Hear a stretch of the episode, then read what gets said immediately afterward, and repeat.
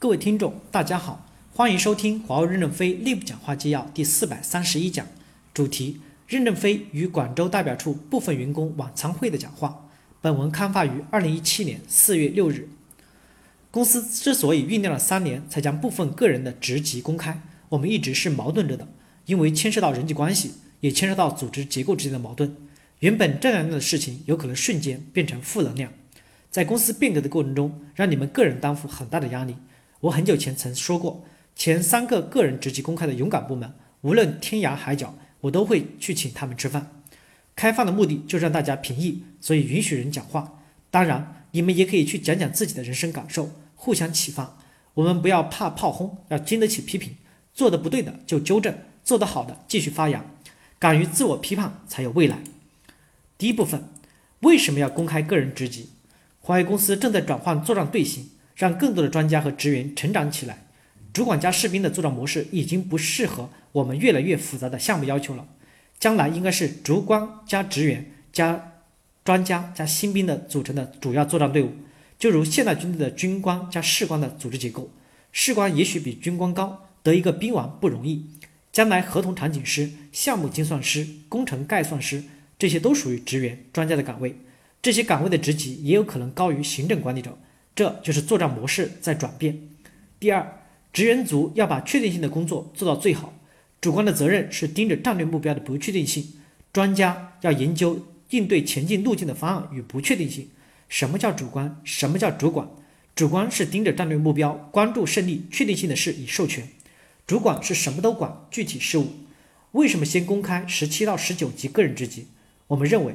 将来主力作战部队应该是十七到十九级组成的生力军，这不是说二十到二十二级就不是作战部队。这些年轻年人最年轻，最有希望。当然，我从未问过现在的实际人数，五六万人是我想象的，应该有这么多人。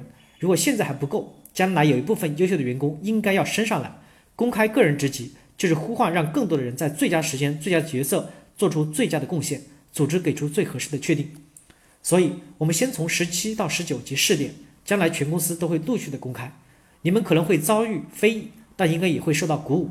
在历史的大天平上，你们也可以自己去称称贡献。华为这么庞大的队伍，如果只靠岗位称重来确定岗位职级，只靠行政管理团队来评定每个人的职级，不全面也不科学。辛苦他们前三十年的贡献，后三十年我们一起来贡献。所以，我们需要公开，允许大家来纠偏，让优秀的苗子能充分的发现。我们总的结构是向右看齐。向优秀员工看齐，大家共同来讨论职级应该是什么标准，让华为公司更加适应时代的发展。不要追求评价的绝对公正。历史上很多人都曾被低估过，低估不等于你的真实价值，真实价值是你的自信心，相信在未来的流程中会公平公正，大浪淘沙，金子总会发光的。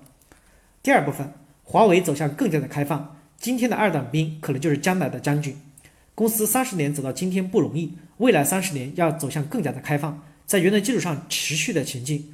公司今年销售收入可能实现九百亿美金左右，管办是公司办事处中最重载的火车，近三百亿人民币，而且还高速的前进着。出成绩的地方也要出人才，把经验传播出去。我昨天晚上从日本回来，日本代表处在发达国家中表现是先进的，手机销售虽少，利润高。我们需要更多的人才，具有全网。